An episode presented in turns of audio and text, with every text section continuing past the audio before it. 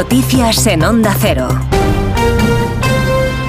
Buenas noches. Con el 100% del voto escrutado, el Partido Popular ha obtenido la mayoría absoluta en Galicia, con 40 de 75 diputados. Se mantiene así en la presidencia de la Junta la formación encabezada por Alfonso Rueda.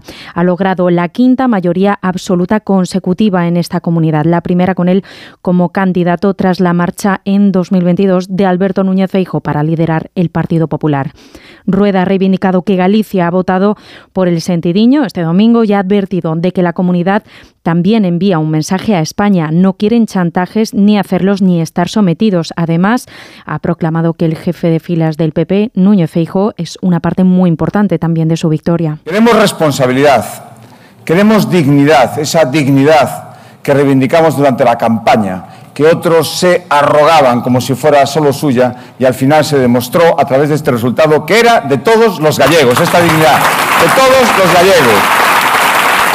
El BNG ha logrado un resultado inédito al lograr seis representantes más y pasar a tener 25 diputados, consolidándose así como la segunda fuerza más votada en la comunidad autónoma. Su candidata, Ana Pontón, ha declarado que aunque el resultado ha sido insuficiente para ellos, el resultado marca un antes y un después para Galicia y que nada va a volver a ser igual. Este país xa cambiou, que hai un antes e un despois e que non hai marcha atrás porque hai unha cidadanía, unha cidadanía ilusionada que non se conforma Por su parte, el Partido Socialista ha sufrido su peor resultado histórico en estas autonómicas al conseguir solo nueve escaños. Caen por primera vez por debajo de los diez diputados al perder cinco desde las últimas elecciones.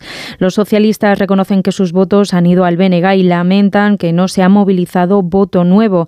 Su candidato José Ramón Besteiro ha prometido un trabajo de oposición con el objetivo de construir una alternativa real. Ese trabajo que realizarei de, dende a oposición tentando de atraer a Galicia as mellores oportunidades, sendo o fiel reflexo da política útil.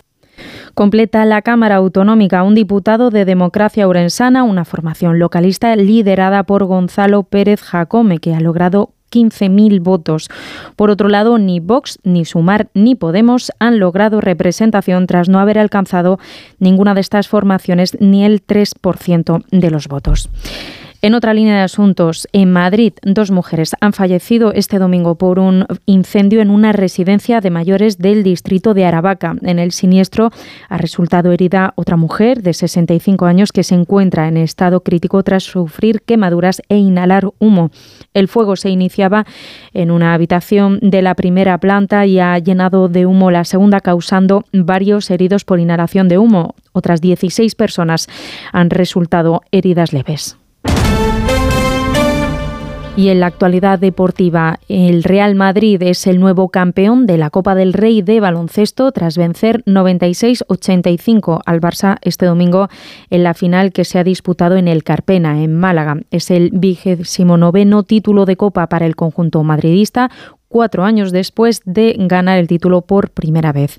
En fútbol, el Real Madrid ha empatado a uno ante el Rayo Vallecano y sigue líder así el conjunto madridista con seis puntos más que el Girona. En el resto de la jornada que se ha disputado este domingo ha habido un empate a uno también entre el Granada y el Almería. La Real Sociedad ha vencido frente al Mallorca por un gol a dos y también ha terminado sin goles el encuentro entre el Betis y el Alavés. Eso ha sido todo por ahora. Más información a las 3, a las 2 en Canarias. Síguenos por internet en ondacero.es.